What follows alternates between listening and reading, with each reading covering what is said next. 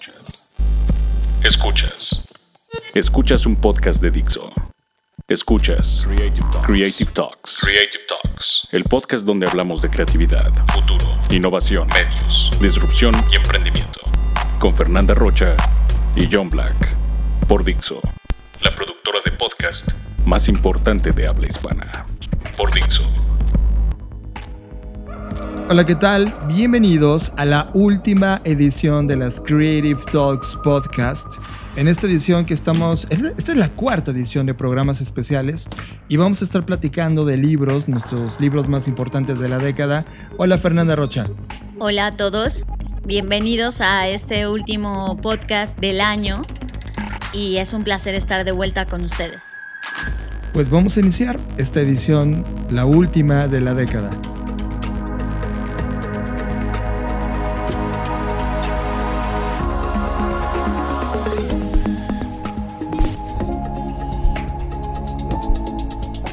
Las líneas del espacio y el tiempo colapsaron y ahora estás aquí.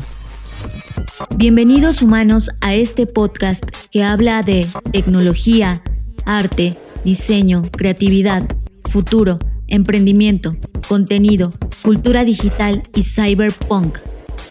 Bienvenidos a las Creative Talks Podcast, un podcast presentado por Blackbot, la compañía que diseña el futuro.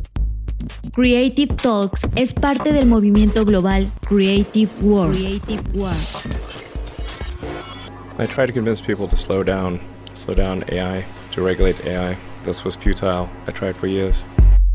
Nobody listened. Nobody listened.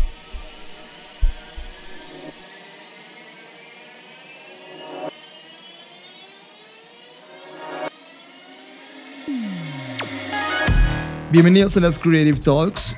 Y desde estos programas especiales, Fer, hemos estado transmitiendo en vivo a través de distintos canales, a través de Ustream, de YouTube Stream Now, eh, en LinkedIn, en Periscope y también en Instagram. Y queremos saludar a toda la gente que está eh, con nosotros conectada.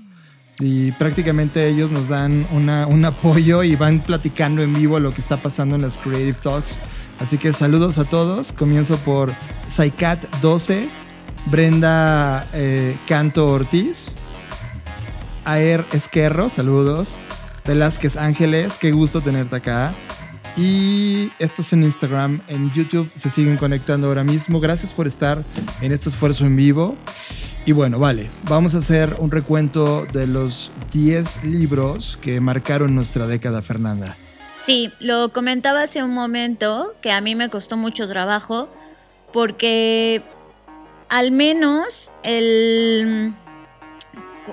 O sea, yo creo que de hace dos años para acá me desaceleré, pero ocho años atrás leí muchísimo, muchísimo, muchísimo. Hubo un año que rompí mi propio récord y leí 204 libros o algo así. Fue una locura. Sí. Entonces era casi como un libro diario, no sé cómo lo hice, pero fue en mi etapa como ya les conté en la música y todo eso, mi etapa de depresión, ahí fue cuando en todos lados leía, en el baño leía, en mi cama leía, creo que hasta leía dormida, pero...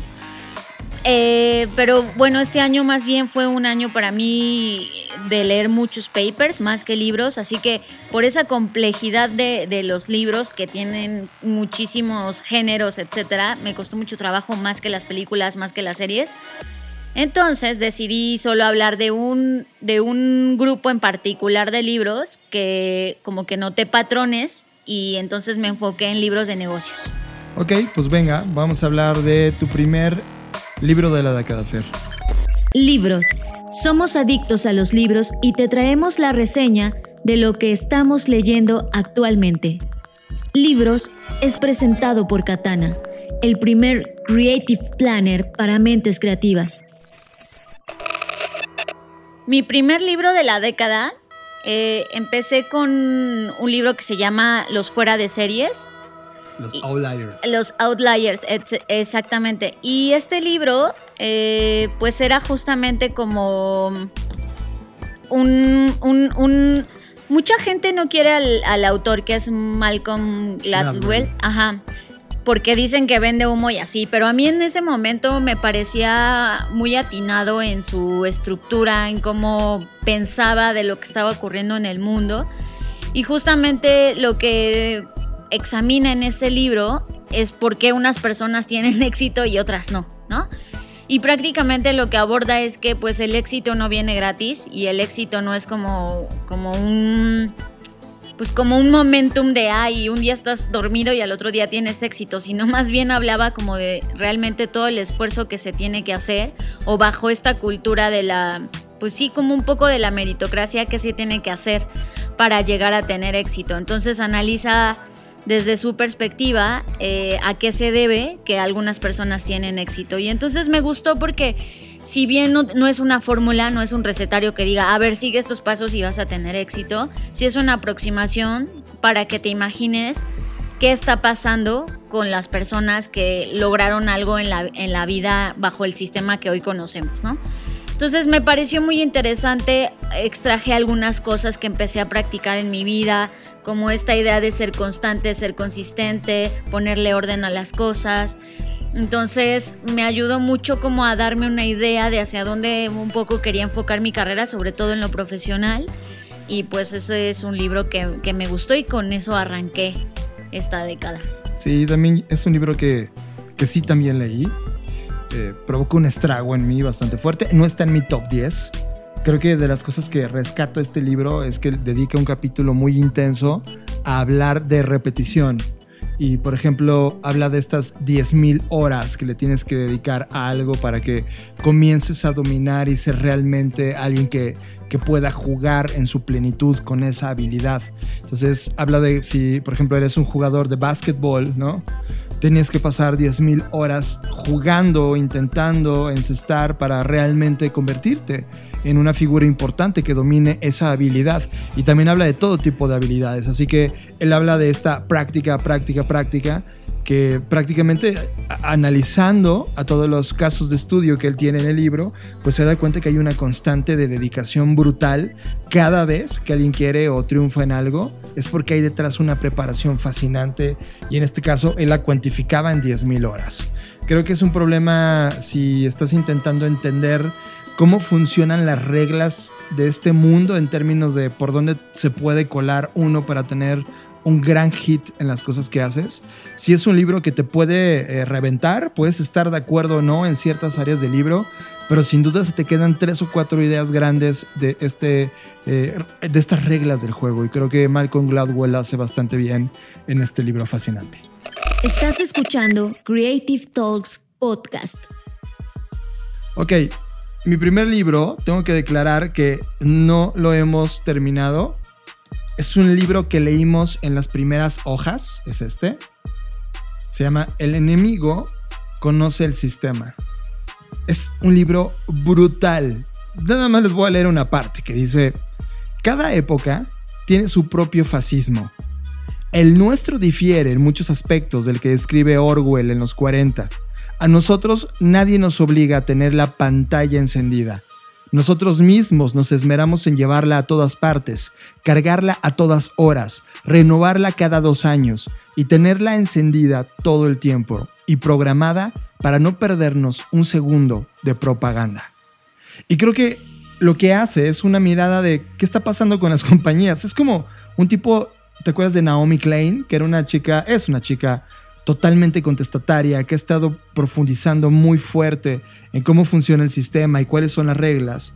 Marta Peirano es esta periodista que escribe este libro. Ella es fundadora de secciones de cultura en el ADN y en el diario.es, que son dos plataformas de contenido fascinantes allá en Europa, donde ha sido jefa de cultura y tecnología y adjunta de dirección ha escrito libros de copyright y ahora está metida en cómo fregados funciona el sistema y cómo todo esto que, que, hacemos y las compañías que tenemos son parte de todo un entramado que es difícil eliminar.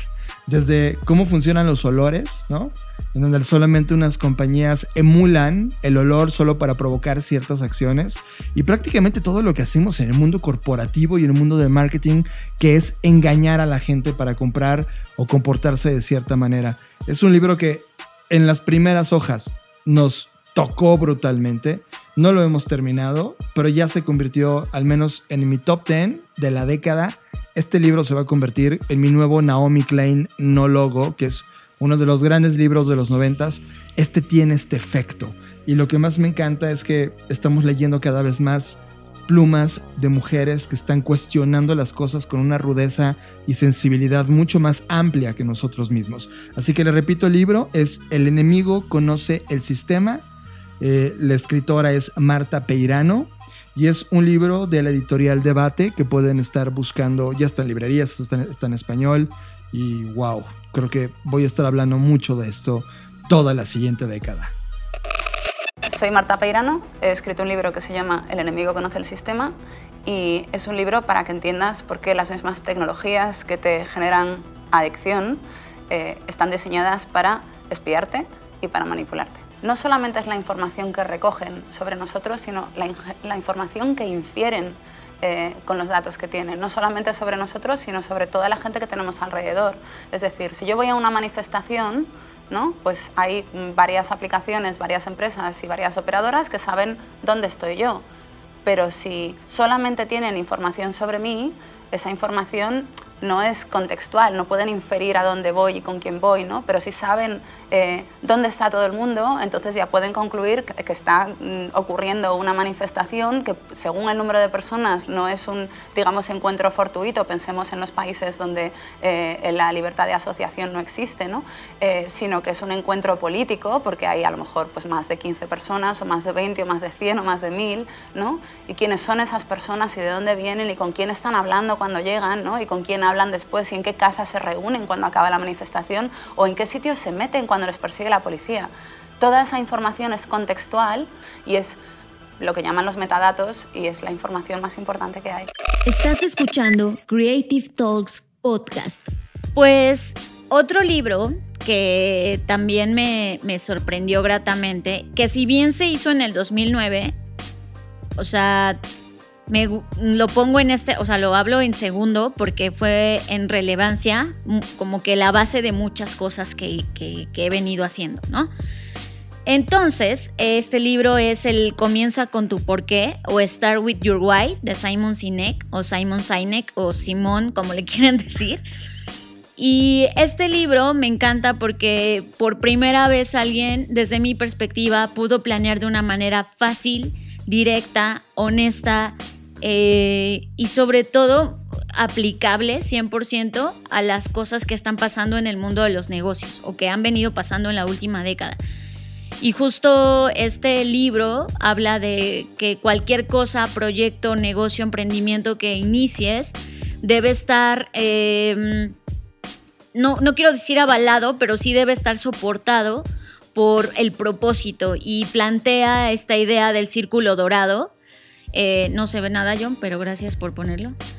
plantea esta idea del círculo dorado y prácticamente lo que dice el círculo dorado es que en los últimos años, hasta antes del libro, él veía que las compañías se preocupaban mucho por explicar el qué y el cómo, pero nadie se preocupaba por llegar hasta el núcleo, que para él el núcleo es el, el por qué. Entonces, eh, eh, pues esta es la idea de, lo que ocurre y me encanta porque pues es la base de mucha de la filosofía que tenemos hoy en día en Blackbot. Cuando, cuando lo leímos por primera vez, realmente la idea es tan simple, tan, tan limpia, que dices, ¿cómo puedo esto realmente llevarlo a, la estrategia de una compañía? Y es fascinante. Cada vez que hablamos con, con una compañía sobre... Eh, qué está pasando en la genética de la compañía. Nos muestran su misión, valor, valores, su misión, valores, etcétera. Cosas que nadie lee, que, nada, que nadie siente, sin embargo, ahí están impresos. Y de repente te das cuenta que en los cuestionamientos más importantes del por qué están haciendo eso, no tienen la respuesta. Esto le he preguntado en todo tipo de compañías, desde Coca-Cola, que los odiamos de todo corazón, hasta otras que realmente hemos creído que podían tener una transformación y le decimos, dinos el propósito, ¿por qué estás acá? Y creo que todos, no solamente como empresas, sino como seres humanos, necesitamos urgentemente en este cambio de década empezar a hacer las cosas no desde el qué ni desde el, ni desde el cómo, sino desde el por qué. Y luego resolver todo lo demás. Creo que el por qué está ligado al propósito y Simon Sinek o Simon Sinek realmente ha puesto su foco ahí.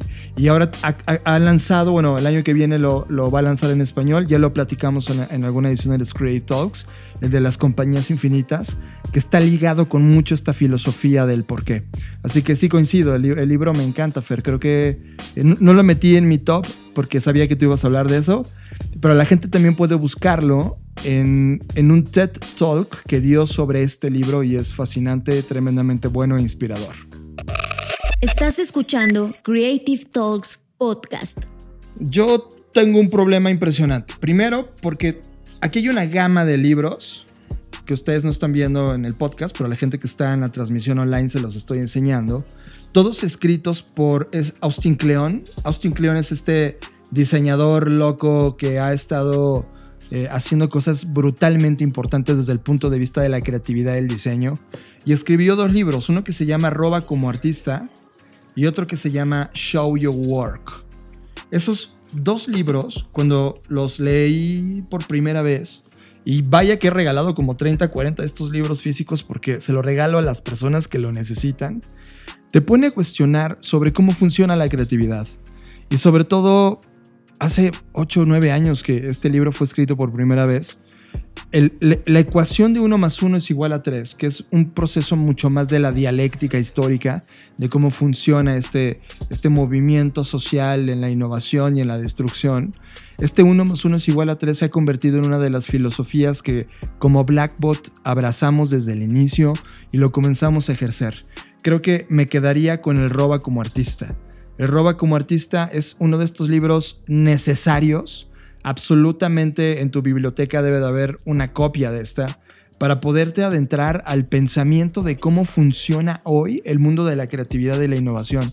Y prácticamente lo que hace Austin Kleon es escribir este par de libros, sobre todo le roba como artista, a su yo del pasado. Y entonces le dice, oye, ¿sabes, ¿sabes cómo funcionan las cosas? Ahí te va. Y pone todo su aprendizaje, toda su visión, todo lo que él ha vivido en cada página de este libro que por cierto lo lees en un fin de semana. Está no solamente bellamente ilustrado, sino que el diseño editorial es fascinante, pero el aprendizaje, Aristóteles envidiaría muchísimo cómo terminó evolucionando su idea original en este tipo de pensamientos que me parecen una gozada. Roba como artista, Austin Cleón. Y para los que están escuchando el podcast, vamos a hacer parte de nuestra colección. La vamos a, a regalar en una liga para que ustedes puedan descargarla y leerla después. Of thinking about creativity is that there's some special person was put on this earth, you know, right. came from Krypton or whatever, you know, just like dropped on on Earth that has a special connection to the, you know, the muse or God or whatever, and they are just a lightning rod and they get struck by lightning and they take the inspiration and it just flows out through their hands and they make a finished masterpiece and then the rest of they hand it to the rest of us. And we're all just like oh you know? That's your typical yeah that is the that is the typical way we that's yeah. genius. Uh-huh. that's how we think about genius. Now there's another way of thinking about creativity that the musician Brian Eno calls genius and the idea behind Senius is that every one of those people that we think of, yes, they're extremely talented, and uh, yes, they work very hard, but they are part of a network in w- of, of inspiration or context or whatever. You know, they're, they're a part of um, a scene. Yep. And, and a lot of their work is the result of being connected to other minds. Estás escuchando Creative Talks Podcast. Otro libro que mm, de repente se puso de moda por, por, la temática que abordaba en 2011 fue el método Lean Startup. Y este libro, pues justo hablaba de eso, ¿no? De este nuevo método que en ese momento era nuevo, sobre Lean Startup. Y era una. Mm, como un, un nuevo enfoque que estaba intentando adaptarse al mundo que iba tan rápido después del estallido de, la, de las .com, ¿no? De la burbuja de, Internet. Y entonces em, este libro hablaba de cómo crear empresas de éxito.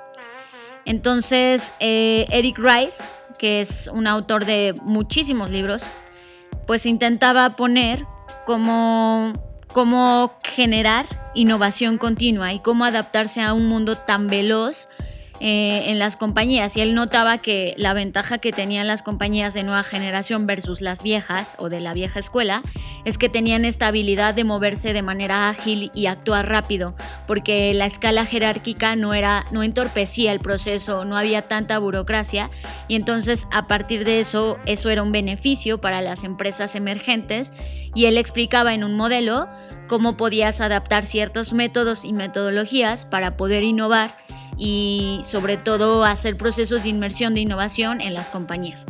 Entonces me gustó mucho porque tomé también de ahí muchas ideas y, me gustó porque también lo comparé con las otras cosas que estaban en el, en el, en el mercado como el design thinking, etc. Entonces era una corriente más, lo voy a decir, sobre lo que eh, todo mundo pues siempre ha querido resolver, ¿no? Cómo crear empresas exitosas. Y entonces en este método de, Lean Startup era como cómo pasar de una idea o de un proyecto a una empresa formal y cómo dar como ese brinco de, estar divagando y de tener una idea de lo que quieres hacer a hacerlo. Y eso me gusta porque, porque es un método, ¿no? Te ayuda a ponerle forma y estructura a las cosas para que las puedas llevar a cabo y me sirvió mucho. Creo que este es el primer libro honesto que habla de negocio y de cómo llevar esta idea a la práctica, pensando no en los modelos viejos del siglo pasado de cómo se hacían negocios, sino pensando justo como dices Fer, en la velocidad de los nuevos. Y creo que habla un idioma muy distinto y sobre todo e, e, en la primera vista que tenía, yo cada vez que tomaba el libro y lo llevaba a los viejos lugares de negocios, lo miraban con un, oye, esto no suena avanzado, ¿no? Y es como, güey, esto es lo más avanzado para llevar ideas y convertirlas en modelo de negocio o llevarlas a crear una, nueva compañía. Y les tardó mucho tiempo en entender que esta fase se trata de esta simplicidad, de estas metodologías que rápidamente puedes resolver o encontrar una pared y destruirla o encontrar una pared y darle la vuelta. Y antes esa velocidad no existía, no existía en el mundo de los negocios. Este libro viene a acelerar y le mete como si fuera taurina a toda esta revolución de ideas que trajeron sobre todo nuevos chicos que venían eh, en, circuitos como Startups Weekend, generando ideas nuevas o reuniéndose en bootcamps para trabajar cosas interesantes de innovación y utilizaron este libro como un estandarte metodológico que luego fue explotando en distintas variaciones, pero creo que históricamente el libro sigue súper vigente y es una necesidad para todos los que estén tratando de meterse a la velocidad de las cosas. Este libro es algo que debe estar ya en tu biblioteca personal. Sigue a Fernanda Rocha en sus redes sociales. Twitter, Fernanda Roche. Instagram, soy Fernanda Roche. Sigue a John Black en sus redes sociales. Twitter, Jonathan Álvarez. Instagram, Jonathan Álvarez. Somos adictos a las tendencias. Las compañías nos pagan por obtenerlas. Así que nos preguntamos, ¿por qué no compartirlas con ustedes también? Te presentamos Black Trends. Te presentamos Black Trends, un show en donde reseñamos las mejores tendencias de la semana y las traemos gratis para ti. Disponible en YouTube, Vimeo y blackbot.rocks. Black Trends. Black Trends. Presentado por Blackbot, la compañía que diseña el futuro. Ok, este, este libro, Fer, estoy seguro que te va a encantar porque lo leímos juntos. Se llama Nada. Ah, yo también lo había puesto como un bonus track, pero está bien. No, ya entró. Y es, es francesa, si no me equivoco, Fer. Eh, la autora creo que Janet sí. Teller. Creo que sí. Y déjenme decirles de este libro. Yo. Es, una novela. No tiene nada que ver con modelo de negocios hmm. ni con creatividad. Pero sí, a través de una novela. Todo inicia con un personaje que se llama Pierre Anton, quien en su primer día de clases en el colegio, o sea, estos niños son unos niñitos de 8 años. O sea, de primaria. De primaria, 7 años. Y, y entonces Pierre Anton, en el primer día de clases, se queda justo en la entrada de la escuela. disculpen la ambulancia. Justo en el primer día de escuela, se queda y le grita en la puerta a todos sus compañeros como si llegara una idea divina a su cabeza y descubre que nada tiene sentido, que nada realmente vale la pena. Y entonces se sale de la escuela y se sube a un árbol y desde el árbol comienza a tosigar a sus compañeros sobre las verdades de la vida, sobre todo de este tema de, oye, ¿para qué te esfuerzas si de todos modos te vas a morir? ¿De qué se trata la vida si de todos modos no va a haber nada para ti? Este tipo de cuestionamientos filosóficos, desde el punto de vista de un niño de 7 años, 8 años, que ahora vive en ese árbol. Entonces los niños cuando salen de la escuela van a molestar a Pierre Anton, pero Pierre Anton filosóficamente sigue cuestionándolo todo y entonces los niños se hartan de esta relación de varios días que tienen con Pierre Anton y deciden demostrarle a Pierre Anton que la vida vale la pena y que tiene significado. Y entonces ellos empiezan a hacer una serie de planes, que no les voy a estropear el libro, donde se trata de convencer a Pierre Anton de bajarse de ese árbol y decirle, oye, es que en realidad la vida vale la pena. Es un viaje exquisito, es un libro que fue prohibido en Europa durante varios años, pero una vez que se, corrió la voz de que era un libro de estos que tocan tu alma y, que no importa la edad que tengas, esto necesitas leerlo, nada de Jan, Teller es uno de estos grandes libros, es, es exquisito. Y, más si lo lees en voz alta y lo actúas, porque así lo leímos tú y yo, y termina siendo una exquisitez impresionante en la historia. Creo que lo único que agregaría a este comentario que hace sobre el libro es que habla también del significado y los significantes, ¿no?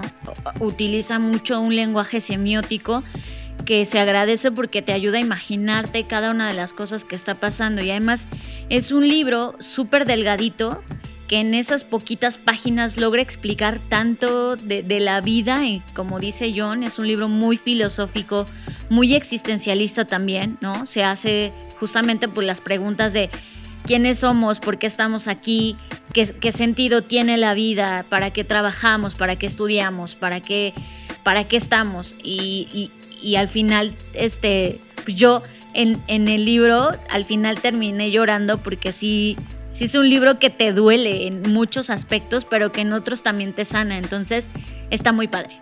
Sí, sobre todo van a encontrar una frase final que dice, ok, Pierre Antón, ok.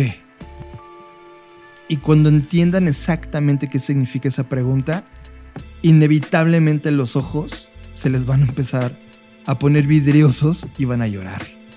Es una maravilla de libro. Estás escuchando Creative Talks podcast. Muy bien, me toca a mí, otra vez. Ahora voy a hablar sobre un libro que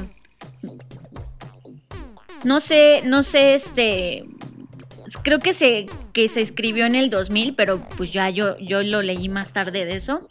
Y es un libro de, de Don Tapscott. Mm. Para quien no lo conozca, pues échese un clavado ahí, googleen su nombre, Don Tapscott. Y es un viejito que entiende más. que entiende más de negocios y de digital que muchas de las personas que hoy están ahí chavitos y no entienden nada, ¿no?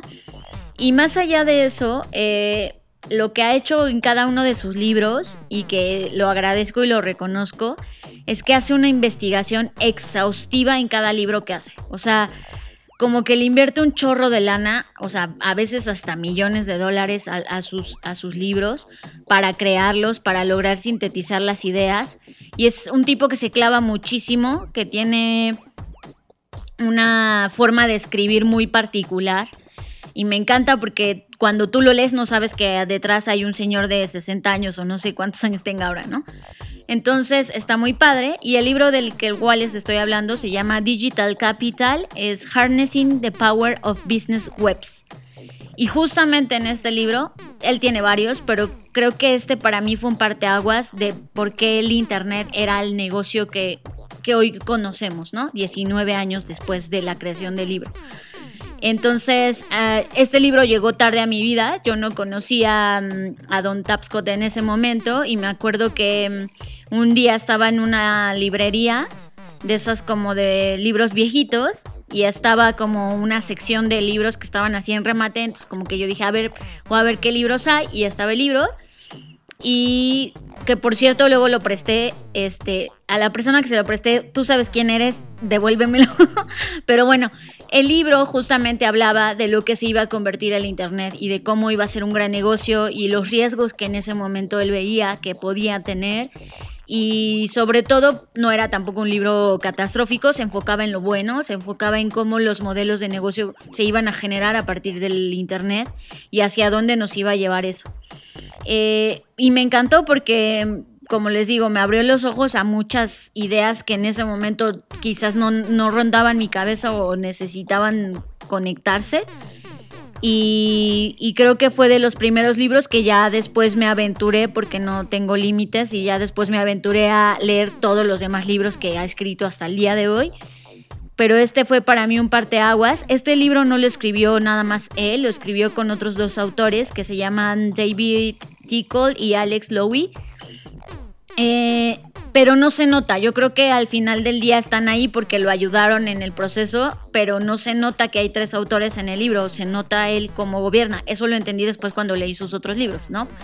Pero bueno, el punto es que es, es un libro básico para cualquiera que esté en este mundo digital, porque aunque tiene 19 años de su creación, creo que si hoy lo ojeamos todavía hay mucho desierto y muchas cosas que él escribió pues de una forma u otra se volvieron como profecías que se cumplieron o que se están cumpliendo y que hoy mismo están, estamos atravesando ciertos problemas que él ya lograba vislumbrar en ese momento. Sí, yo también respeto mucho a Don Tapscott y creo que él y su familia están haciendo una cosa interesante, muy importante en el entendimiento de las plataformas, en el entendimiento del Internet que tenemos y de cómo las compañías se comportan hoy en este contexto. Sí es imperdible y creo que también otro de los libros de él sería la de Growing Up Digital, que habla justo de este problema generacional donde para él no hay un problema generacional, es un tema de skills, de habilidades y las habilidades las puede tener un chico de 13 años o alguien como él de 60. Y esas habilidades me parecen que son tremendamente vigentes desde que escribió este libro y hizo un análisis donde invirtió 4 millones de dólares para sacar esas conclusiones. Así que, así que Grow of Digital es otra de estas opciones del mismo autor y este par de libros son una joya. Ah, algo que se me olvidó mencionar eh, es que en este libro hay una historia, hay un capítulo que se llama The MP3 Story y justo a través de la historia del MP3, de lo que ocurrió, de cómo se generó, empieza a contar el libro y es una maravilla porque no está hablando propiamente como de lenguaje de los negocios. O sea, no es un libro que suena a, no sé, a un libro de, de, negocios, de teoría de negocios de Philip Kotler, ¿no? Suena más bien como una historia y me gusta mucho por eso la forma en la que él escribe, porque todo es una historia y entonces entiendes mejor las cosas y creo que tiene una forma muy sutil de darte algunas cachetadas, pero de manera muy contundente y al mismo tiempo muy clara. Y en este libro logró eso, hablaba justamente de la desagregación, de la... O sea, hablaba muchas cosas que creo que en su momento a lo mejor nadie entendió y que hoy estamos mm, padeciendo de alguna forma. Estás escuchando Creative Talks Podcast. Andrés Oppenheimer. Andrés Oppenheimer es un periodista que pues ha tenido estos matices de repente muy de derecha y luego eh, ha tenido críticas importantes, pero en los últimos años ha generado un par de libros que los dos, este, este par que están viendo, prácticamente han sido viajes fascinantes en esta década. Uno se llama Crear o Morir en donde justamente habla de la innovación, y otro que se llama Sálvese quien pueda, donde habla justamente del escenario de la inteligencia artificial. De estos dos voy a escoger solo uno, este, el de crear o morir. Todos los que estamos metidos ahora en esta industria de Internet, de la velocidad de la innovación, de la disrupción, de los nuevos modelos, sí necesita ver el ojo crítico que Andrés Oppenheimer pone. No solamente hace un repaso a las mentes más increíbles del momento respecto a temas de innovación. Él literal se va y comienza a entrevistar a cada uno de estos líderes. Y luego se hace planteamientos interesantes regionales sobre por qué en América Latina no hay un Steve Jobs. Y justo estas preguntas las comienza a abordar, entender, agarra todas las hipótesis que hay respecto a esta respuesta probable, los elimina y termina con reflexiones bien puntuales que en verdad sí logran crear un escenario del momentum que estamos viviendo como América Latina respecto a temas de tecnología, en donde hay un rezago importante, cultural, brutalmente importante, que nos separa eh, de países que no lo tienen y que ellos tienen un nivel cultural distinto o un entendimiento distinto de la innovación y la tecnología. Y creo que este libro sí te pone un stop a este pensamiento eh, obsoleto del siglo pasado y te mete totalmente a cómo se piensa en este nuevo siglo. Creo que si no lo has leído y no le has dado una oportunidad a este libro de Andrés Oppenheimer, nada, pero para nada es una pérdida de tiempo, es una belleza de libro y sí es un poco más difícil de leer, no tiene esta ligereza intelectual. Es un libro que eh, en parte suena mucho a negocios, en parte suena muy periodístico. Eh, nunca deja el rigor de Andrés Oppenheimer per se de, de hacer las cosas, pero sí llega a conclusiones que, al menos para mí, tenía una hipótesis corriendo en mi cabeza del por qué ocurrían las cosas y este libro resolvió cada una de ellas. Andrés Oppenheimer, Crear o Morir, y una vez más es de editorial Debate, que ya hay, ya hay varios libros que estamos reseñando de esta editorial. Entonces lo que hice es, fui a Silicon Valley y empecé a preguntar qué es lo que hacen las sociedades innovadoras, por qué algunas sociedades son más innovadoras que otras y por qué algunos países y algunas ciudades producen un Steve Jobs y otros no. Y después, en lugar de concentrarme en los techies, en los grandes eh, genios de la computación, empecé a mirar innovadores de todos los órdenes. Entonces, cada capítulo trato de otro gran innovador. Un capítulo se lo dedico a Gastón Acurio, el hombre que revolucionó la cocina peruana, un chef. El otro a Pep Guardiola, el, hombre técnico que llevó al Barça a su mejor época. Otro a una entrevista larga con, el, con Sir Richard Branson que hice para CNN. El, creador de Virgin Records que ahora está haciendo eh, turismo galáctico estamos creando, tenemos muchísimos futbolistas, tenemos muchos, muchísimos poetas, muchísimos actores, muchísimos directores de cine, pero en lo que hace a la innovación que realmente revoluciona el mundo, lamentablemente no tenemos un Steve Jobs, no tenemos un, un Bill Gates.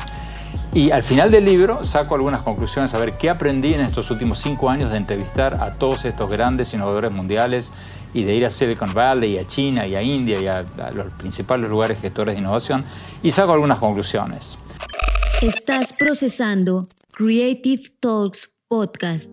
Muy bien, pues ahora vuelve a ser mi turno. Y voy a hablar de Seth Godin. Seth Godin también es otro autor que está mucho más enfocado en temas de comunicación, marketing, marketing digital, sobre todo ya en los últimos años. Y él escribió un libro que en español se llama Los profesionales del marketing mienten. Y pues sí, fue un libro que también me, me, confirmó mucho de las cosas que yo ya sabía, que yo vivía en la industria y que había visto y que me molestaban y que me intoxicaban en muchos sentidos. Y el libro justamente habla de cómo eh, pues estos mecanismos de consumo y fórmulas del éxito del marketing que han sido las mismas durante muchos años desde que el marketing se cobró vida gracias a la revolución industrial. Y habla justo de esto, de cómo al final del día él plantea esta hipótesis de que todos ellos van a morir. Eh, pues porque este tema de, de, mentir pues es desgastante y para mentir tienes que crear otras mentiras que tapen esa mentira y entonces te metes en una vorágine de mentiras que nunca termina.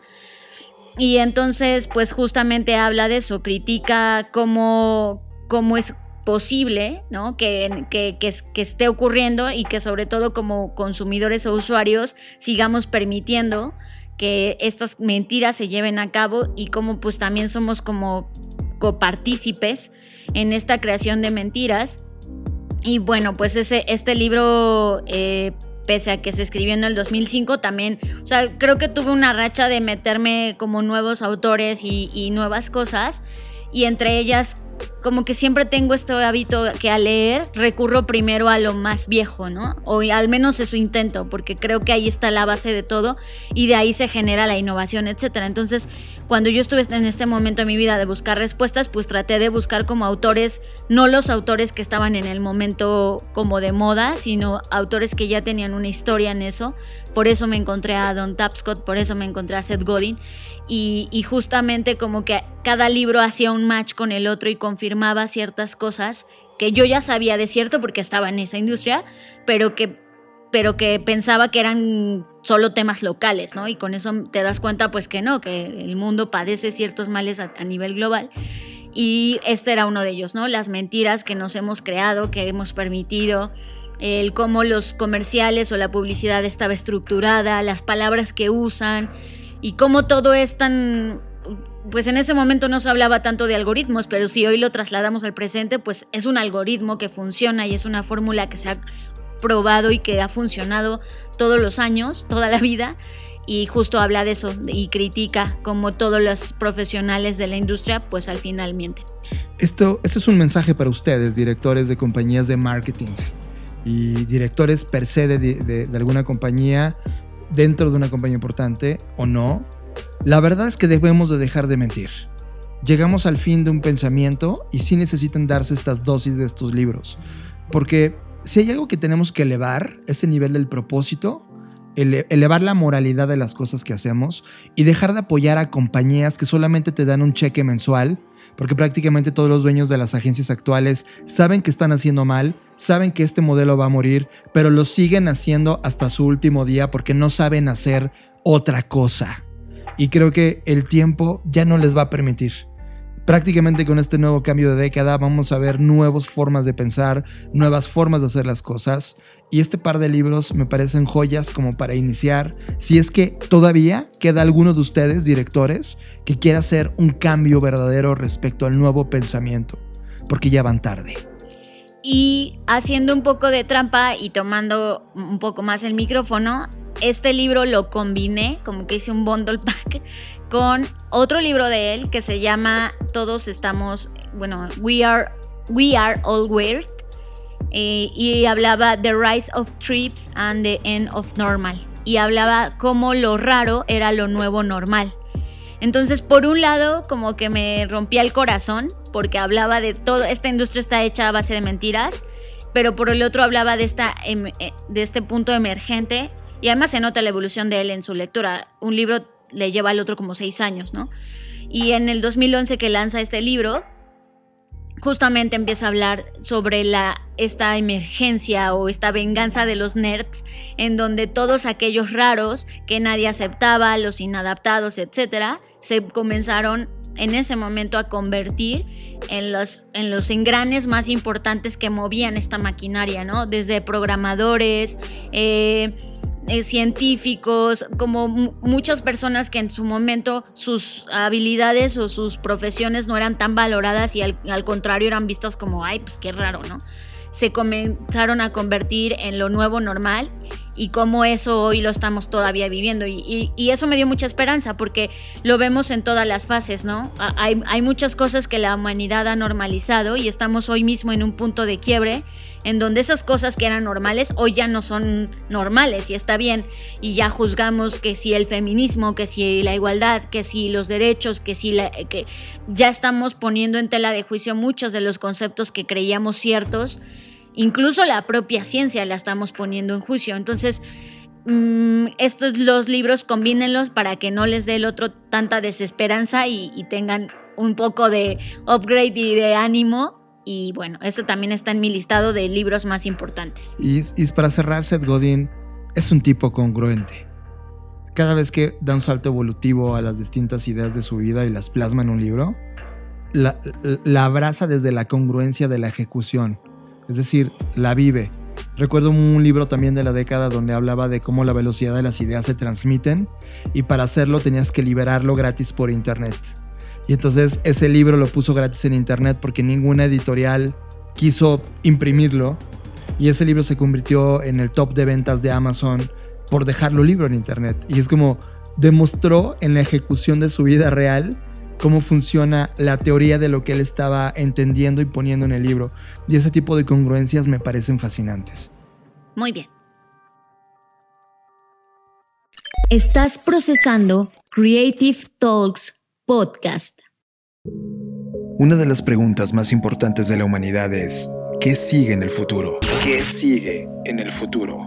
Durante siglos, pensadores científicos, filósofos, escritores de ciencia ficción, analistas sociales y sabios han intentado imaginarlo, escribirlo, plasmarlo y compartirlo. En Blackbot Hemos estado estudiándolo por años. Hemos creado narrativas, prospección, creado historias de futuro, intentando crear una metodología científica que nos permita entenderlo. Y ahora queremos hacerte una pregunta. ¿Qué harías? ¿Qué harías? ¿Qué harías si podemos mostrarte el futuro antes que nadie? Pues eso es lo que haremos. FBS Future Business and Strategy. Próximamente Prepárate para diseñar el futuro. FBS Future Business and Strategy. Estás escuchando Creative Talks Podcast. Ok, me toca. El siguiente libro es un libro que se llama Control Alt Delete. Que es como está cuando pisas en tu, en tu teclado Control Alt Delete, porque es algo falla, ¿no? Sobre todo los que tienen Windows, siempre se la saben de memoria. Los que tenemos Mac no aplicamos muy seguido eso. Control Alt Delete y el autor es Mitch Joel. Es uno de estos libros que, que no solamente hablan del presente y ya fue escrito hace varios años, sino también mira hacia el futuro, eh, hacia dónde van las cosas, cómo van a convergir las ideas, los conceptos, el diseño, el nuevo marketing, la velocidad de innovación de las compañías, los nuevos startups, las personas de nueva generación que están entrando a las industrias a romperlo todo. Y nadie de estos directivos está consciente de la importancia que tienen en el juego cada uno de estos actores. Y este libro indaga en preguntarte si eres uno de estos, ¿qué coño vas a hacer? Es un libro que te estremece, te incomoda, te hace preguntas que te van a doler y te brinda un pequeño escenario de salida hacia donde debes empezar a olfatear y ver si, te, si, si encajas en ese cuestionamiento, que estoy totalmente seguro de que sí. Es un libro que es una cabecera mía, de hecho lo leí justo a inicios de esta década y en, en el último mes lo volví a releer y volví a, a leer mis anotaciones. Es un libro que de hecho lo leí enteramente en el iPad fue uno de los primeros libros que no compré en digital, sino que está enteramente en el iPad. Volví a leer mis anotaciones que tengo y hay una interpretación completa de este libro de Control Alt Delete. Es una gozada. Si eres eh, dueño de una compañía, si lideras un equipo de comunicación o innovación o realmente quieres transformar la nueva genética de tu compañía, este libro es una base para entrar Control Alt Delete de Mitch Joel. Estás procesando Creative Talks Podcast. Bueno, otro libro que también ya fue viejo, pero ah, ya les dije, llegó. Hay muchas cosas que llegaron tarde a mi vida, así que tengan mi paciencia. Y es un libro de Chris Anderson. Chris Anderson es uno de los personajes más mm, relevantes en términos de de la industria creativa, de, los nuevos negocios, de, muchas cosas que hoy ya están como de moda, pero que en su momento no lo eran. Y él escribió un libro que se llama The Long Tail y luego hizo una reedición que fue la que yo me topé, que es The Longer Long Tail. Y en este libro, pues justo habla de la teoría o de esta idea que él tiene sobre algo que le llama la larga cola. En español suena horrible, pero The Long Tail y prácticamente la hipótesis es que, mm, todo esto que estamos viviendo pues tiene, una, tiene fases, ¿no? Y, cuando algo se estrena, es decir, cuando tú no tenías cuenta en Facebook y la abriste, pues te, eras un, usuario newbie que no tenía ni idea y cuando fuiste adaptando más habilidades y te diste cuenta que se podían postear fotos y luego videos y luego más cosas, pues fuiste aprendiendo y creciendo con la plataforma y cada día hay gente nueva y cada día hay gente que se va, etcétera, ¿no? Entonces, esta larga cola, pues es como una gran L en donde él cree y plantea que la riqueza ya dejó de estar en el mainstream o en lo masivo y más bien se democratizó y entonces permite que todos esos proyectos nuevos, por ejemplo en el mundo de la música, si alguien está tocando jazz con mariachi y tambora, pues tiene la oportunidad hoy en día de subirse a plataformas que antes no podía porque a, fuerza te tenía que firmar una disquera. Entonces habla de la oportunidad que esto representa, el reto que presenta también para los negocios, entenderlo, adaptarlo y, y aceptarlo pero sobre todo se enfoca en esto, en ver la oportunidad y las posibilidades que hay para que tú te sumes y aproveches esta larga cola y que creo que el nombre de Longer Long Tail es muy acertado porque esa larga cola cada vez se extiende más. Con la salida de nuevas plataformas, con eh, la suma de nuevos jugadores al juego que pueden ser jugadores negativos, ¿no? Así como de, ay, los influencers, pues creo que también son parte de esta maquinaria que va democratizando las cosas y que hoy por eso podemos hacer una película en un teléfono y, pues está bien, ¿no? Sí, yo creo que este libro yo lo podría casi eh, comparar con un tipo de diccionario si quieres entender cómo, cómo funcionan las compañías en el mundo digital porque prácticamente él hace esta analogía, por ejemplo, con el mundo de la música, como bien señalas, pero hoy que ya estamos 20 años alejados de este primer libro, la primera vez que lo publicó, y lo ves en todo tipo de industrias, cada industria que se digitaliza va, va a entrar al fenómeno long tail. Y ahora que estamos metidos en varios de estos long tails durante más de 20 años, ya sabemos y entendemos los fenómenos que están dentro y no todos son tan positivos. Creo que es un libro, este, este antes de que leas cualquiera de los que hemos reseñado, esta es la entrada real al mundo del pensamiento, de las cosas que se digitalizan, los nuevos negocios. Y también está ligado este libro a uno que se, publicó posterior, Fer, que se llama Free ah, sí. Que, ambos. Planteabas sobre la teoría de lo gratuito, que después, bueno, ahorita voy a hablar de eso, pero. Y, y estos dos pensamientos de Chris Anderson, que by the way, yo lo admiraba muchísimo porque era el director editorial de la revista que tanto amamos, que se llama Wired. Eh, estos dos libros parecen unidos uno con el otro para poder entender y tener dos, dos herramientas poderosas para el entendimiento de, de los negocios en Internet. Creo que Chris Anderson lo logró increíble y yo también soy muy fan de ese libro. Estás escuchando Creative Talks Podcast. Muy bien, te toca. Ok. En este podcast ya hemos hablado mucho de Tim Brown. ¿Se acuerdan? Tim Brown. Tim Brown lanzó un libro en el 2009. Yo lo leí como año y medio después, que se llama Change by Design. Y este libro ponía las bases de muchos de los experimentos, entendimiento que él tenía con sus clientes en su momento y de la importancia de una nueva forma de pensar, organizar y ejecutar la ideación hasta que llegaba a un tema de innovación. A todo este concepto, a todo este gran viaje que escribe en el libro, porque es muy anecdótico, te va guiando hacia un pensamiento que era muy, muy de avanzada en ese 2009, que termina transformándose en el design thinking que tenemos hoy. Y creo que este libro es sin duda el eje eh, genético de este nuevo pensamiento de la importancia del diseño hoy en el mundo de, de las compañías y de la innovación. Creo que este libro de Change by Design, pese a que no tiene fórmulas aplicables metodológicamente inmediatas, si te sienta cómo funciona la plataforma de pensamiento a través del diseño. Y, no puedes estar ejecutando metodologías sin entender lo anterior, ¿sabes?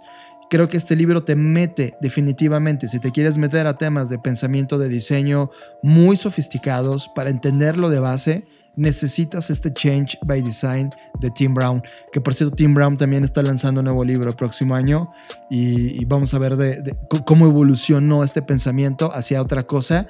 Y para que recuerden, Tim Brown fue el CEO de IDEO, que es esta compañía que ha creado una disrupción importante en temas de innovación. Estás escuchando Creative Talks Podcast. Muy bien, me toca de nuevo.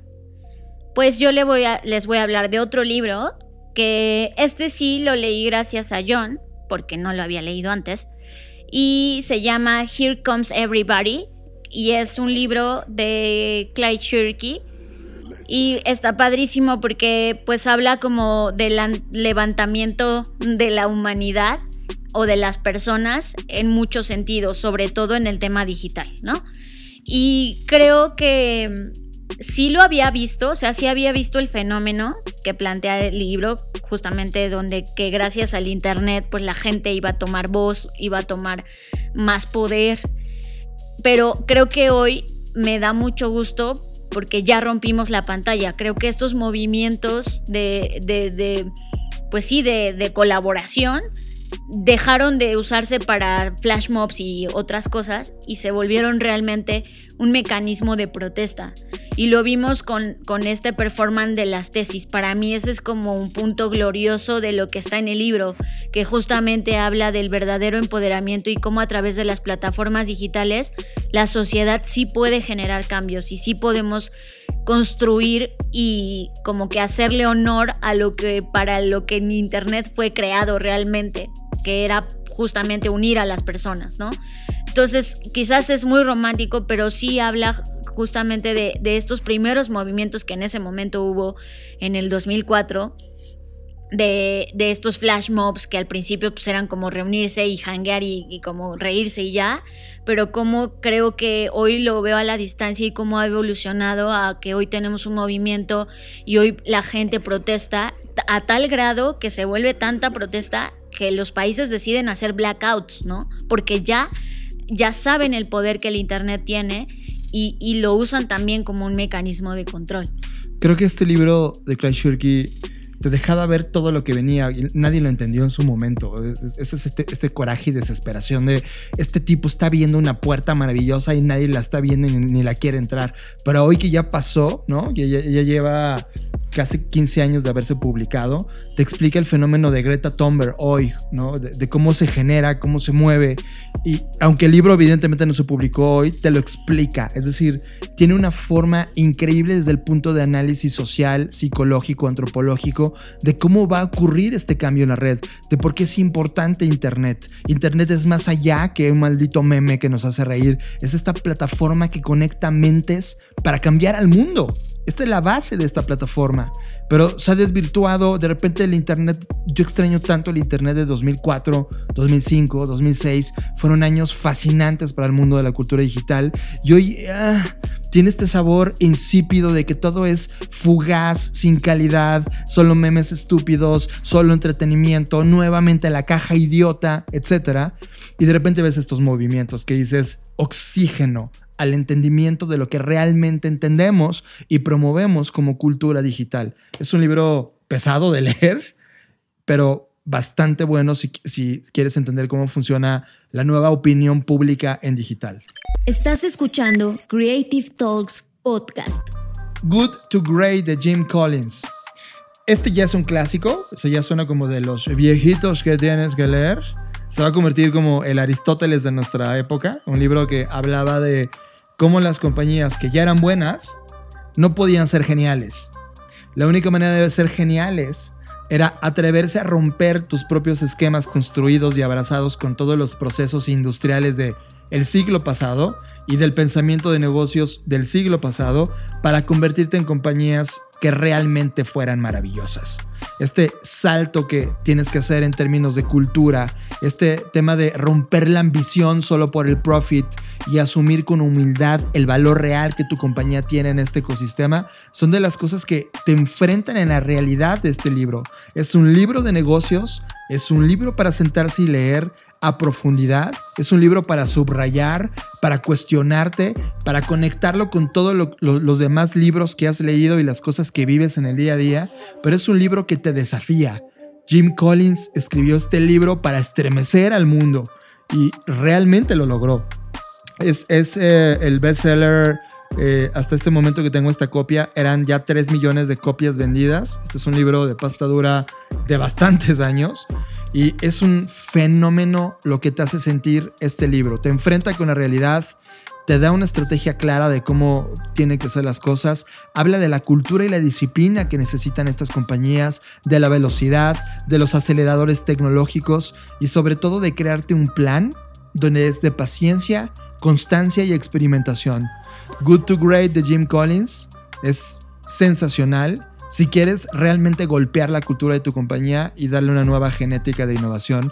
Es un excelente libro para tener. Estás procesando Creative Talks Podcast. Muy bien, pues por mi parte, eh, mi libro que sigue es de Thank You Economy o La Economía de la Gratitud, un libro de Gary Vaynerchuk que hablaba justamente de, del, share economy, de cómo agradecer y pues, la gratitud y, y la gratuidad y eh, era un modelo de negocio rentable. Y cuenta la historia de cómo él logró rescatar el negocio de sus padres cuando Walmart llega a donde estaban y pues ya saben lo que pasa cuando eso sucede. Y entonces empieza a contar todo lo que tuvo que hacer, las horas que tuvo que pasar, sentado, generando contenido para poder eh, encontrar un modelo, el cual explica en el libro y que a partir de eso pues él se volvió famoso, ¿no? En términos coloquiales. Y bueno, creo que aquí, hoy que ya lo veo a la distancia, veo dos, dos, cosas, ya desde un punto de vista más crítico. Cuando lo leí por primera vez, obvio, me enamoré porque dije, ay, sí se puede el mundo mejor, ¿no? O sea, como que te da mucha esperanza y te da, sobre todo, no una fórmula, pero sí como que las cosas que tienes que hacer o que podrías hacer para lograr el éxito en un negocio. Pero por otro lado, y creo que aquí es donde empezamos a sentir el desgaste del share economy, prácticamente hoy el día el share economy se ha malentendido, se ha prostituido y por eso tenemos compañías como Rappi que tienen sí un chingo de lana, bajan un montón de fondos, pero tienen a gente en situaciones de vulnerabilidad donde no les dan ni un seguro, o sea, y creo que esta economía del compartir se está transgiversando, pues porque seres humanos y siempre tendemos a hacer estas cosas pero creo que es un buen momento de preguntarnos cuántas cosas del que plantea este libro de Thank You Economy hoy son válidas o no, o incluso tendrían que replantearse o plantearse de otra forma, o nosotros mismos tendríamos que aplicarlas de otra manera, porque creo que mucho... Este libro fue como un empuje para muchas personas, incluso creo que sobre todo para creadores de contenido, que, podían encontrar un negocio en compartir, pero que hoy en día ya tenemos como que todo un mundo y, al contrario, nos está ocurriendo lo contrario en donde ya hay desmitificadores de influencers que no son influencers, ¿no? O sea, como que ya nos fuimos totalmente del otro lado. Y creo que en, en, la hipótesis era buena, pero pues de alguna forma u otra lo logramos una vez más y lo le dimos en la madre a este modelo. A mí me parece que es un libro base para todos los que están haciendo contenido en digital. Llámale social media manager, ponle el nombre que quieras. Si no has leído este libro, no sabes lo que estás haciendo. es, es, así, es así, lo desconoces, vienes haciendo las cosas con las patas porque estás entendiendo que el Internet es otra cosa que este libro no te ha explicado. Sí necesitas entender y leerlo y sobre todo pegarte a este tipo de contenidos. Este mismo podcast que estamos haciendo, estas Creative Talks, este esfuerzo por condensar en estas ediciones especiales lo mejor de la década, es un ejercicio básico del Thank You Economy. Es un ejercicio de, oye, nosotros tenemos acceso a este contenido. El día a día de nuestra compañía llamada Blackbot nos da este tipo de acercamiento a reflexiones. ¿Por qué no compartirlo? ¿Por qué no aportar ese valor a otras personas que igual necesitan conexiones nuevas? Esto es un thank you economy. Y el hecho de permanecer y ustedes escuchar este podcast y compartir con nosotros el valor de vuelta y pasarnos sus listas y darnos recomendaciones y recomendarnos y llevar esto a su lugar de trabajo y con otros colegas discutirlo, es parte del Thank You Economy y se da con todo lo que sabes y se da con todo el valor posible que tienes. Las grandes compañías o los grandes directores los van a, a, voltear a ver diciendo, ¿y cuánto dinero tengo de esto? Cero. No se trata del dinero, se trata de la permanencia y lo que realmente vales en este ecosistema nuevo donde la palabra valor, la palabra propósito se vuelve más importante que la ecuación financiera de retorno de inversión. Cuando entiendan eso, van a poder cambiar realmente el mundo del digital. Y Thank You Economy es algo que Gary Vee ha hecho en los últimos años y vaya que nos ha demostrado lo que significa la fórmula que él encontró. Estás procesando Creative Talks Podcast. Pues prácticamente cualquier persona que en este momento quiera poner un negocio, una marca, eh, cambiar lo que viene haciendo, replantearse, reconstruir su compañía, es una lectura base, llena de pura metodología y, y de literal pasos a seguir para poder lograr concebir una idea y que la idea sea exitosa.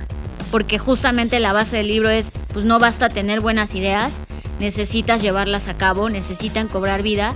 Y este libro de Value Proposition Design habla justamente de cómo crear un negocio a partir de una propuesta de valor que contempla al usuario como punto principal, de, como el centro de todo este ecosistema y de verdad tiene todos los pasos a pasos que uno necesita para poder echar a andar una compañía. Yo creo que eh, Alex Osterwalder, que es parte de la gente que escribió este libro, eh, tiene un valor importante en la historia de Internet y sobre todo en el entendimiento de los negocios. Nos ha mostrado la manera a través del Canvas Business Model de poder abrazar una dinámica nueva, de poder generar hipótesis que resuelven problemas a las personas. Y este libro, literal, parece un libro de Kinder, ¿no? porque está tremendamente ilustrado, tremendamente claro en conceptos. Lograron crear metodología de la metodología y muchos de nosotros es nuestro libro base para poder resolver un proyecto que viene en términos de compañía o un problema que, estamos enfrentando en la vida real. Value Proposition Design son de mis musts que realmente lo, consulto en la, en la, semana mínimo una vez para poder entender, conectar y que se me ocurran cosas nuevas respecto a la resolución o la innovación que estamos enfrentando como la compañía. Value Proposition Design debe estar ahí en su colección y se convirtieron en los libros más importantes de la década. Estás procesando Creative Talks Podcast. Bueno, pues ya voy a decir mi último libro. Y ese es un libro de Seth Godin nuevamente. Que, no, más bien, el de Seth Godin ya no lo voy a decir porque, porque ya hablé mucho de Seth Godin. Mejor voy a decir el último que es el de Creativity Inc. ¿Se llama? Bueno, en español era Creatividad SA, ¿no? Esa es la traducción pero es un libro donde explican mm, el nacimiento de Pixar cuando a Steve Jobs lo corren de su compañía, ya se saben esta historia, y entonces está ahí pues todo triste y desolado y de repente eh, encuentra a Ed, Catmull, que es el creador o uno de los creadores de Pixar, y entonces cuenta toda esta travesía, es muy anecdótico, es muy ligero de leer, es muy fácil de leer, y me gusta mucho porque pues si bien es un libro que habla de negocios, porque al final pues Pixar eso es lo que es, eh, habla justamente de cómo en los momentos más oscuros o más complejos de la vida es cuando la innovación y la creatividad surgen. Y lejos de las eh, ideas que hay alrededor de Steve Jobs, que si era muy bueno, que si era muy malo, que si era buena persona, que si no, habla justamente de la perspectiva donde se sintió derrotado, como cualquiera de nosotros creo que nos hemos sentido alguna vez en la vida, y este sinsentido que de repente sientes y de pronto hay una idea que se va conectando con otras cosas que hiciste que en ese momento no eras consciente de que se iban a conectar y que al final se conectan y dan nacimiento a esta compañía que nos ha dado pues muchas historias hermosas, ¿no? Otras no tanto, pero muchas historias eh, y ha sido un estudio de animación que ha puesto los estándares de la industria con todas las cosas negativas que pudiese tener. Y es un libro anecdótico que, que, vale la pena leer y que la verdad sí me movió como muchas cosas al interior. Y cuando lo lean se van a dar cuenta de algo que es como una síntesis de lo que está pasando hoy. La idea de crear Pixar era para competir y destruir a Disney. Pero esa misma destrucción que querían provocar a Disney fue la salvación de Disney para convertirlo en la compañía que son hoy. Por eso te digo, habla de cosas que a, veces haces y no tienen sentido para ti. O en el momento tú dices, puta, me hubiera encantado que mejor me saliera de esta forma. O que hubieran sido las cosas mejor de otra forma. Y de repente cuando pasa el tiempo y lo ves en retrospectiva, dices, ay no, pues qué bueno que pasó así, ¿no? Entonces justamente es para darnos cuenta que posiblemente hoy en día, si estás atravesando una situación difícil y sientes que nada tiene sentido y que no vale la pena, ten por seguro que en algún momento de tu vida, más adelante, vas a decir, qué bueno que pasó así y, y vas a entender el por qué ocurrieron las cosas de esa manera. Estás escuchando Creative Talks Podcast. Ok, eso nos lleva. Es que, es que este, ese no era tu último. Dijiste nueve libros, ¿no? No, es que uno se repitió con los tuyos. Ah, Ah, ya, ese fue el problema. Ok.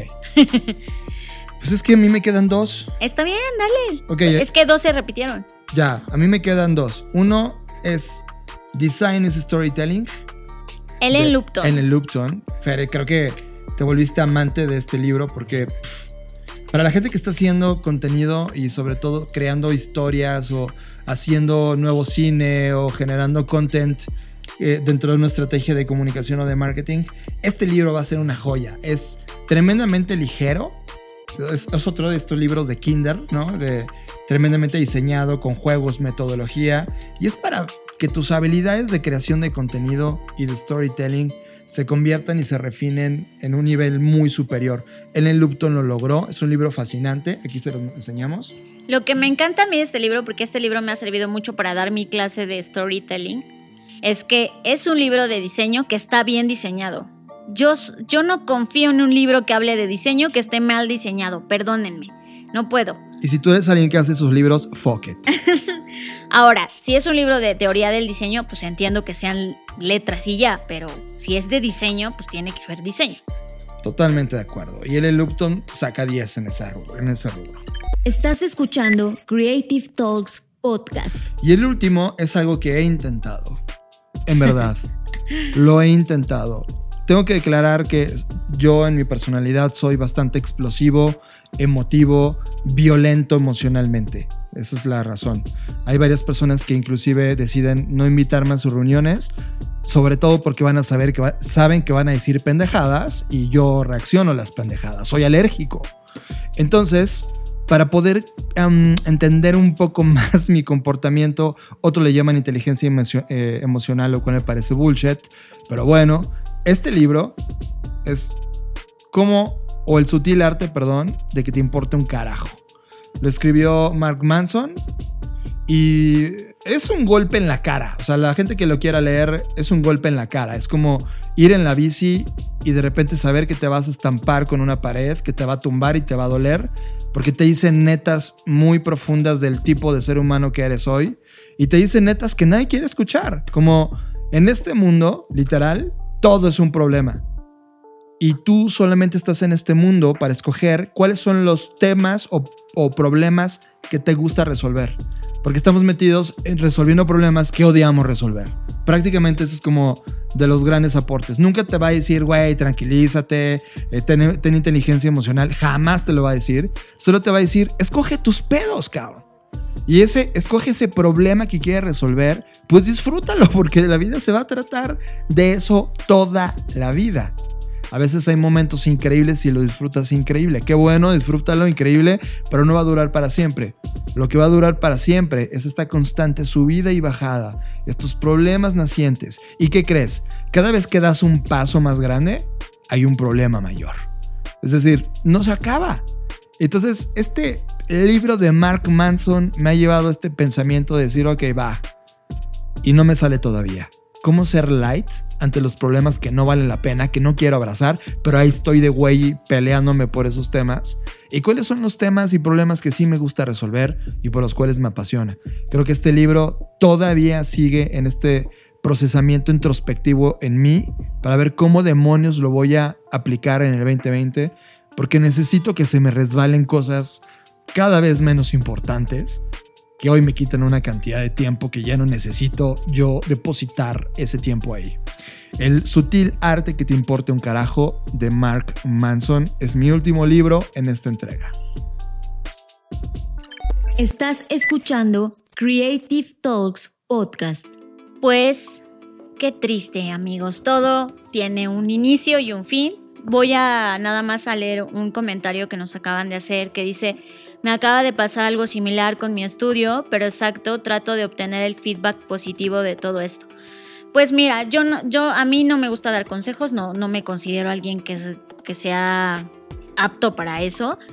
Pero creo que a veces este, este- este- esta idea de, de que la gente te dice, no, vele el lado positivo a las cosas, la neta a mí no me funciona. O sea, cuando algo malo me pasa y que estoy que me lleva la chingada, si llega alguien y me dice que le vea el lado positivo a las cosas, pues no lo veo. ¿Por qué? Porque estoy enojada, porque estoy frustrada y por más positivo que me pidan que sea, no voy a verlo.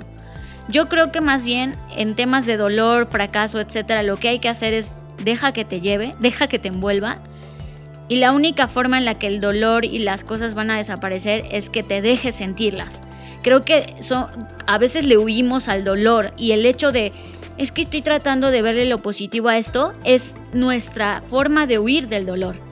Yo lo que diría es, deja que te duela, siente el dolor, disfrútalo, acéptalo y ya luego, con el tiempo, te vas a dar cuenta de lo positivo o no, pero no lo forces. No intentes ver lo positivo en una situación de crisis porque no lo vas a lograr, solo vas a engañarte a ti mismo y no está chido. Mejor deja que te duela, disfrútalo y ya luego verás los aprendizajes. Ok, para cerrar, quiero leer los libros de Víctor Ruiz que nos, nos lo mandó a través del hashtag Creative Talks. Esto fue en Twitter. Él, su libro es Be Moscalicious de Lizárraga, que lo estuvimos reseñando en algún capítulo en este año en el podcast. Poke the Box de Godin. Inside de Wikileaks de, de Dom Schick Berg. Elon Musk de Vance. Steve Jobs de Isaacson. The Art of the Start 2.0 de Kawasaki. Gui Kawasaki tiene un pensamiento brutal. Sí, también. Eh, otro que se llama Disrupción de Biorgino. Eh, de Roba como artista de Austin Kleon. De Sprint de Snap. Y Permanent Records de Snowden. Creo que sí, es un listado sumamente interesante. Bueno, y por otro lado tenemos a Mónica, que siempre ahora nos escribe una verdadera delicia la lista de ambos. Lo mejor me llevo un par de pendientes por leer. Qué padre. Pues la lista que Mónica Siger nos compartió es El error de César Aira. Mm, no lo conozco. Gracias por la compañía de Laurie Moore. Las leyes de la simplicidad de John Maeda. Sí, Sí, ese es muy bueno. Muy bueno. El orden del tiempo de Carlo Robelli. El barrio de Gonzalo Tavares. Tavares, perdón. Una niña está perdida en el siglo XX. ¡Wow! Roba como artista de Austin Kleon. Coincidimos. Elige 3 de Randy Zuckerberg. Ese no lo he leído. Eres imprescindible de Seth Godin, claro. Otra vez Seth Godin, wow. Seth Godin Rules. Rules, sí. La elegancia del erizo de Muriel Barbery. Ok, Y un bonus que es Verde Shanghai de Cristina Rivera. Ya está. Tenemos un listado de libros, de reseña, de personas que nos han compartido su mejor de la década. Este es el fin de los programas especiales de fin de década. Aquí cerramos. Y también cerramos este ciclo, es el último podcast de esta década. Nos volveremos a escuchar cuando sea 2020. ¡Wow! Cuando ya estemos, eh, haya sido estrenado eh, la nueva década. Y seguramente nos vamos a topar en un momento donde vas a encontrar una velocidad impresionante porque así iniciando vamos a tener de inmediato las, eh, el, FBS, que es el Future Business and Strategy, que ocurre en la Ciudad de México. Pon atención porque al inicio del nuevo año vamos a abrir nuevos lugares para este lugar y en la última ocasión que vamos a abrir nuevos lugares para el FBS. Y luego vamos a iniciar con las eh, Creative Talks Live Vamos a hacer un pool de personas creativas, de personas dentro del diseño, de gente que está rompiéndola para crear una noche física de interacción con ellos, donde podamos platicar con ellos, tú puedas ir, echarte una chela eh, o un café y todos crear comunidad en estos eh, pensamientos creativos que sé que hay afuera, hay cientos de personas que, que necesitamos conocernos y conectar. Eso va a ser las Creative Talks Live. Y Fer, este es el último de la década y siento emoción. Ya sé. Se siente padre porque han pasado muchas cosas, buenas y malas, porque la vida es así, ya lo vimos en los libros. Y me encanta haber compartido estos ya casi, 60, casi 70 capítulos con ustedes. no saben qué ejercicio de disciplina es esto. Eh, y no lo digo a manera de reclamo, sino a manera de agradecimiento, porque esto, es, este, esto que hacemos nos ha ayudado a salir de los momentos más complejos que hemos tenido como personas, como compañías, como compañía, como Blackbot. Y no me queda más que reconocerles, agradecerles. Y yo no sé ustedes en qué creen y con eso es algo con lo que pues, a mí que me importa, ¿no? Pero sea lo que sean, lo que crean, eh, yo sí deseo que, todas las cosas que ustedes están esperando para el próximo año, que sean, que sean positivas, que haya cosas muy buenas, pero que también haya cosas muy malas, porque creo que ese es el punto de partida de la innovación y la creatividad. Entonces, más que desearles que todo en su vida esté bien y perfecto y ordenado, deseo que tengan la habilidad la resiliencia, la fortaleza, las personas y lo necesario para surfear estas olas y para atravesar estos conflictos de los cuales no podemos escapar. Deseo que tengan toda esa energía para poder atravesar el, reto y las cosas padres que vienen para el 2020. Y, si hay algo en, lo que nosotros podamos ayudar, aportar, hacer, compartir, pues encantados de escucharlos. Parte de esto es justamente acompañarnos en este camino que llamamos vida y hacernos las cosas, si no más sencillas, al menos más confortables. Y pues no me queda nuevamente más que agradecerles y de verdad desearles que sea lo que sea que vengan, ustedes estén listos para sortearlo. Gracias por ser tripulantes de este podcast llamado Creative Talks y de esta compañía llamada Blackbot. Y también este fin de año celebramos que hay un nuevo podcast que producimos. Nosotros solamente hacemos la producción, pero todo el talento y las mentes creativas detrás del proyecto. El podcast se llama Uniendo Puntos con Luis Armando y todo el equipo de CES Consultores. Se llama Conectando Puntos. Conectando Puntos, perdón. Y es un podcast que necesitas tener en tu playlist. Es, la, forma en cómo Luis Armando y su equipo perciben al mundo de los negocios y perciben este orden financiero y estos procesos es algo que necesitas como dosis, no como, no como una regla que lo va a regir todo en la compañía. Luis Armando mismo lo sabe. Es algo que necesitas como disciplina para tener una salud financiera interesante de aquí en adelante. Nosotros como Blackbot hemos atravesado mucho de este pensamiento con él y él ha hecho este esfuerzo brutal por hacer este podcast semanal, así que escúchenlo, es algo que tiene que estar dentro de su playlist, definitivamente. Y por último, les tengo buenas noticias. Ya está nuestro reporte de tendencias calientito salido del horno. Hoy mismo. Así que mañana voy a compartir el link. Esténse muy atentos porque de verdad hice un ejercicio metodológico. O sea, no crean que me saqué las tendencias de la manga. Estudié muchísimo para, para poderles entregar algo que les sirva y que puedan aplicar en sus compañías, en sus marcas o en su vida o donde sea que quieran hacerlo. Así que va a estar disponible en nuestras redes sociales. Recuerden que a Blackbot lo pueden seguir en todas las redes como Blackbot Rocks. Eh, o si no en, la página web, que casi nunca la decimos, pero es blackbot.rocks. Y a mí me encuentran en redes sociales, por si me ven que no la subo, me presionen. Y mi username es Fernanda Roche. Les mando un fuerte abrazo. Eh, hagan lo que tengan que hacer. No, no. Si quieren pedir deseos, si quieren comerse uvas, si quieren ponerse un calzón rojo, hagan lo que quieran. Bueno, yo la verdad es que no le pierdan la pista a Fer porque ese artículo además, bueno, ese documento está editorialmente diseñado de forma exquisita. Es un documento muy valioso para nosotros. Y bueno, yo soy John Black, eh, arroba Jonathan Álvarez, tanto en Twitter como en Instagram. También síganme y en verdad, celebren con la gente que amen. Piensen en lo que va a pasar en el 2020 y hagamos que toda la siguiente década sea nuestra y controlemos esta forma en la cual el mundo se ha desbordado y cómo las personas le han dado prioridad a temas que no valen la pena. La historia nos lo está diciendo y creo que para cerrar Este podcast fue creado para conectar con mentes creativas, para empujarlos, para motivarlos, para provocarlos, para traerles herramientas que puedan utilizar en su día a día y puedan llevarnos juntos en esta tripulación conjunta a una nueva forma de entender, diseñar, hacer, crear, dirigir compañías en todo lo que nos queda de vida. Muchas gracias y nos vemos en el futuro.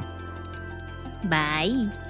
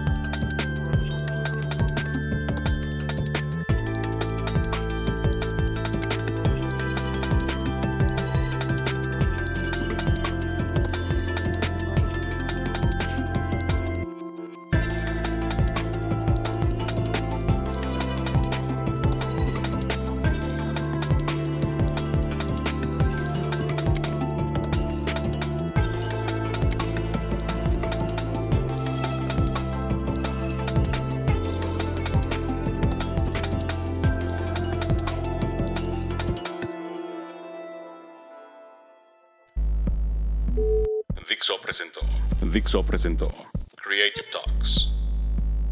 El podcast en donde hablamos de creatividad, innovación, medios, disrupción y emprendimiento. Con Fernanda Rocha y John Black. Por Dixo, la productora de podcast más importante de habla hispana. Nos escuchamos en el.